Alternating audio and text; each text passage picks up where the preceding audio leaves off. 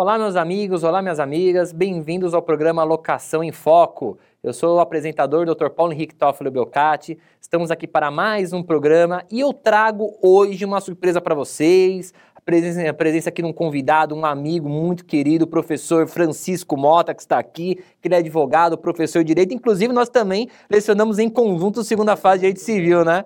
Doutor Francisco, obrigado pela sua presença, hein? É, obrigado. Eu que agradeço aqui o convite do doutor Paulo. É, é, um prazer aqui enorme estar aqui nessa casa, que já passaram várias pessoas importantes no ramo do direito imobiliário.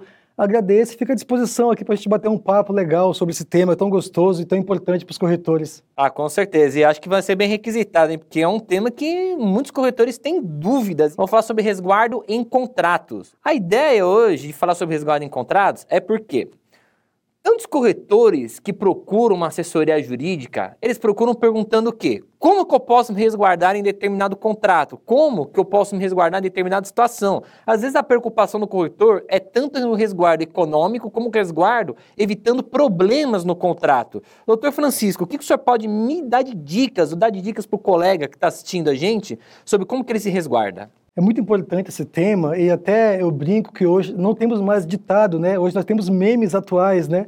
Então, como diz o, o meme atual, o brasileiro é um, é um povo a ser estudado, né? É um povo muito criativo. Então, assim, não é dia após dia os corretores de imóveis são surpreendidos com ações que, inesperadas de inquilinos ou de, loca, ou de locadores que fazem com que ele precisa realmente ter esse resguardo contratual, ter esse cuidado a mais, esse zelo a mais na hora da elaboração do contrato, tá? Então, assim, nunca é... O zelo na, na elaboração do contrato nunca é demais para resguardar os direitos do, dos corretores. É, e um detalhe importante, até parece meio óbvio para alguns, até para 99% dos corretores que assistem parece óbvio, mas acontece, eu tive um problema, tentei ajudar um colega, é, o primeiro passo, o primeiro passo é sempre buscar quem são, quem é o verdadeiro dono do imóvel. Porque muitas vezes, Paulo, veja bem, é, a pessoa chega na sua imobiliária, te procura como corretor e, pô, me ajuda a alocar meu imóvel. Só que às vezes você conhece a pessoa, a pessoa tem, aparentemente exterioriza, exterioriza a propriedade do imóvel, mas ele nem, nem, muitas, nem tantas vezes é o real proprietário do imóvel. Então, assim, é essencial esse zelo de sempre buscar a matrícula do imóvel, sempre buscar a matrícula do imóvel para que tenha noção de quem é verdadeiramente o proprietário, para saber se a pessoa que te procura é realmente o proprietário daquele imóvel. É, outro detalhe importante é, diz respeito à validade da matrícula, porque às vezes você que está em casa já pode ter passado por esse problema. A pessoa chega para você pedindo ajuda na qualidade de corretor para alocar o imóvel e você pede uma matrícula que é o ideal, é o mais cauteloso que o corretor tem que fazer pede a matrícula para confirmar se ele realmente é o proprietário do imóvel. Só que a matrícula é de um ano atrás. Já aconteceu com você, não? Já uma vez aconteceu um inquilino que chegou, um, perdão, um proprietário que me trouxe um imóvel, se apresentou, tudo, só que a matrícula era de cinco anos atrás. Ele já tinha vendido o imóvel e fez de pirraça para pegar o. Então, o acontece muito isso. Então, assim, detalhe importante. Primeiro passo, procurar a matrícula do imóvel, solicitar ao, a pessoa que te procurou a matrícula do imóvel para comprovar ser ela realmente a proprietária. Uma vez com a matrícula em mãos, verificar a validade. Não adianta uma matrícula de seis meses, não adianta uma matrícula de, de um ano ou até mesmo de cinco anos, como já passaram aqui para o nosso querido doutor Paulo. Então, assim, sempre procurar uma matrícula de no máximo 30 dias, tá? É a matrícula atualizada do imóvel.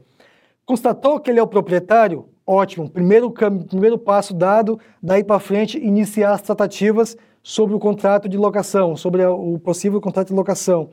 Não é o, não é o proprietário do imóvel, constou na matrícula não ser o proprietário do imóvel, também não se desespera. Pede para a pessoa procurar, junto com o real proprietário, uma procuração. Então, muita gente não sabe, mas a procuração, nesse caso, doutor Paulo, ela serve para embasar, para dar direito àquele que pleiteia a locação então, esse é o cuidado essencial que eu falo de imediato. É, tem que se mostrar que ele pode locar o imóvel. O problema é o cara pegar e querer colocar locação um imóvel que ele não pode logar, né? Isso. Esse é o problema. Isso, esse é o primeiro passo, por mais que pareça óbvio, algumas pessoas caem nessa pegadinha ainda. Cai, até porque como é custoso fazer a matrícula e muitos colegas não pedem matrícula, isso acaba passando, ninguém faz. Verdade. E assim, tem muitas, muitas coisas que devem ser preservadas. É... O contrato, o contrato de locação, pessoal, é, para os corretores que estão em casa, é, uma, é um instrumento essencial para o corretor e ele pode ser tanto usado de forma benéfica para te ajudar, como pode acabar com o seu negócio, tá? Então, assim, muito importante consultar um especialista em contratos de locação no momento de elaborar o contrato. Ele é o que te dá o instrumento, é o que te dá a arma para você conseguir manter o equilíbrio na locação entre o locador e o locatário. Porque, na verdade, doutor Paulo, é, o contrato de locação, o corretor, ele é meio aquele, aquele ponto da balança, né, o equilíbrio. Ele que vai intermediar a relação dos dois e o ponto de conflito, ele tem que estar ali no meio para resolver e tudo isso pode acabar sobrando para ele, como muitas vezes sobra. E o mais importante é elaborar um bom contrato para que você possa ficar se resguardar de vários aspectos não desejáveis que possa surgir do litígio entre o locatário e o locador. Então, acho que os principais pontos mesmo que a gente tem que atracar é a pessoa, tanto primeiro, tentar verificar se a pessoa pode de fato alugando imóvel, e segundo, fazer um contrato bem redigido, que às vezes sabe o que acontece? A pessoa pega aqueles modelões até modelo de Google, sabe que hoje em dia Google é doutor, né? Doutor Google. Vou mandar no Google que o Google me responde. Pega um contato, nem lê, às vezes o cara Ctrl C, Ctrl V e manda. Mas não é legal, às vezes até porque o contrato, ele tem que ser adaptado a cada situação. Verdade, e você verdade. tem que ter um profissional para adaptar a cada situação diferente. Não adianta você falar que é uma receita de bolo, né? Vai servir para tudo. Não tem como. Sempre, sempre tem que buscar as peculiaridades. Eu tenho até um caso interessante é, para contar que aconteceu recentemente, e é uma dica muito importante e muito valiosa para você, corretor que está em casa. É, diz respeito a benfeitorias. Então, assim, a lei do inquilinato, ela é clara ao falar que, suponhamos na, na, na situação em que você, corretor, você intermedia a locação de um imóvel.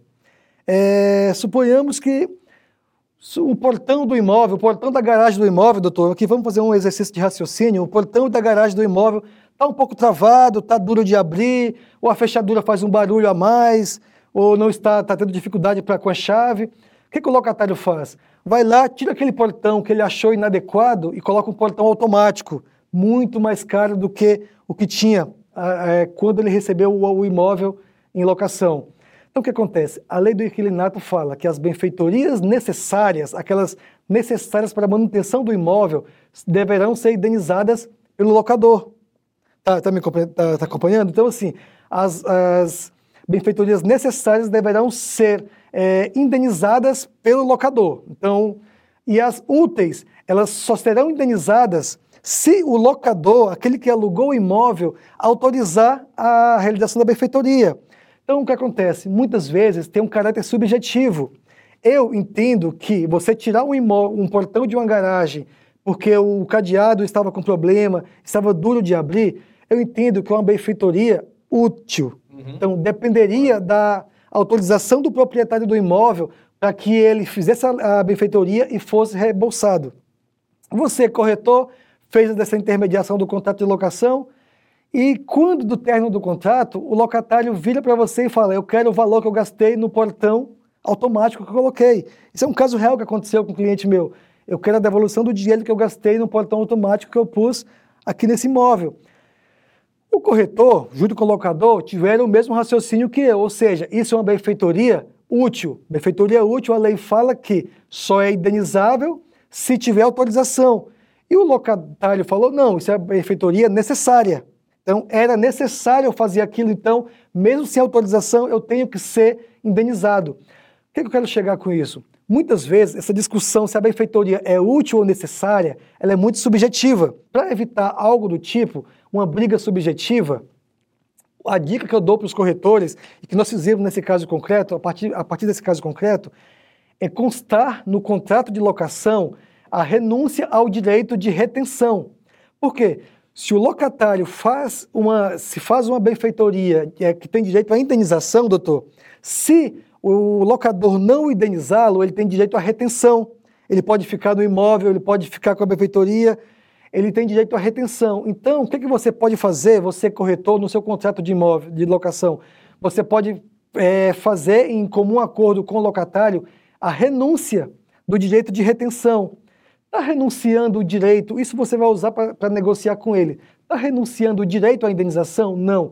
está renunciando o direito de retenção, ou seja, está renunciando o direito de ficar ali no imóvel discutindo enquanto não tiver uma decisão judicial ou não sobre a natureza da benfeitoria, Legal. se foi ou não a benfeitoria útil ou necessária. Isso é muito importante para evitar essa discussão para o corretor, para o corretor, você, amigo corretor em casa, não ficar preso a um contrato que já, te, já devia ter sido encerrado e ficar discutindo se a benfeitoria for útil ou necessária. Então a ideia é, uma dica muito valiosa, senta com o locatário, senta com o locador e já negocia na, na assinatura do contrato essa renúncia ao direito de retenção. Explica para o locatário, não, se você vai ter direito sim à indenização, só não vai ter direito a ficar enrolando no imóvel até que isso seja resolvido, tá bom? Bacana. Obrigado, Francisco. Temos algumas perguntas aqui que foram enviadas pela TV Cresce. A primeira delas é feita, foi feita pelo Maurício Dias de Santos. Um abraço, Maurício. Ele pergunta o seguinte: existe alguma cláusula que possa inserir no contrato para evitar que o inquilino renove o mesmo diretamente com o proprietário e me deixe fora da locação? Quer dizer, ele quer evitar que o proprietário, o inquilino, renove automaticamente o contrato e deixe ele de fora. Dá para preservar isso? Boa pergunta, boa pergunta. Acredito que muitos corretores que estão em casa já passaram por esse problema. E a resposta é simples, Maurício. É o que eu falei no início: uma cláusula contratual. O contrato é teu melhor amigo, tá?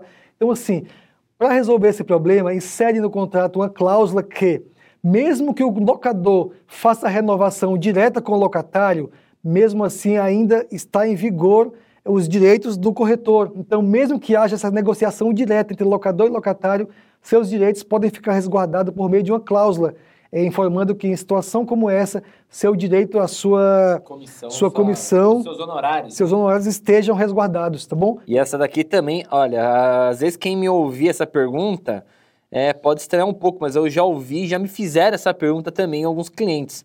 Ivan Camargo de Guarulhos, ele pergunta o seguinte: podemos colocar o fiador como locatário para dar mais garantia ao contrato? Nossa, Ivan, é uma pergunta interessante, mas a resposta, até pelo nosso tempo, é não, Ivan? Não. Por quê? Porque, até pelo objetivo que você falou, você pediu para dar mais garantia ao contrato, e o locador, ele já dá a garantia ao contrato em si. Então, assim, ele não tem, não é um outro locador, é o locador já garante o contrato pelo simples fato de ser fiador. Desculpa, o fiador.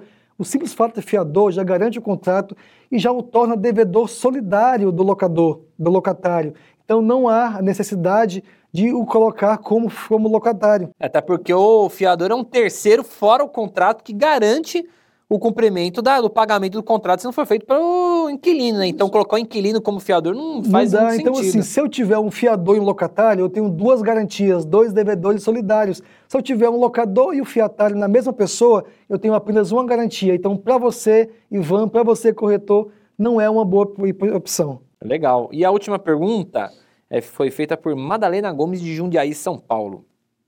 Ela pergunta: se eu reconheci a firma do contrato, há necessidade de assinatura de duas testemunhas? Não é necessário, Madalena. Digo, é, o reconhecimento de firma é para autentificar a veracidade da assinatura de quem assinou o contrato. E uma vez que seja reconhecida, isso tem é, caráter público, né? tem uma força pública e não necessariamente, não será necessário que mais pessoas assinem, tá bom? Ah, isso aqui aconteceu uma vez comigo também, que a pessoa ela trouxe um contrato, fez o reconhecimento de firma por autenticidade no presencial e quando foi ver, o contrato era falsificado, assinatura falsificada, documento tudo falsificado. Aí... A pessoa falsificou até a firma que ela tinha reconhecida. Aí também fica difícil, né, gente? A gente também não tem a bola de cristal, senão você vai ter que colocar a bola de cristal na sua mesa para ver cada pessoa que chegar, né? É, é como eu falei aqui no início, o brasileiro é muito criativo, então precisa ser estudado e precisa que o corretor se resguarde de todas as formas possíveis, tá bom? Essa é a dica que eu tenho para vocês. Legal. Francisco, muito obrigado aqui pela sua participação. Não, eu que agradeço, fiquei feliz pelo convite, espero ter ajudado. Fico à disposição para eventuais dúvidas e novos convites aqui para visitar a casa. Gente, estamos encerrando aqui mais um programa Locação em Foco. Agradeço aqui a todos pela audiência. Fiquem atentos para os próximos programas, teremos mais entrevistados e teremos outros assuntos muito pertinentes para estarmos abordando. Obrigado a todos.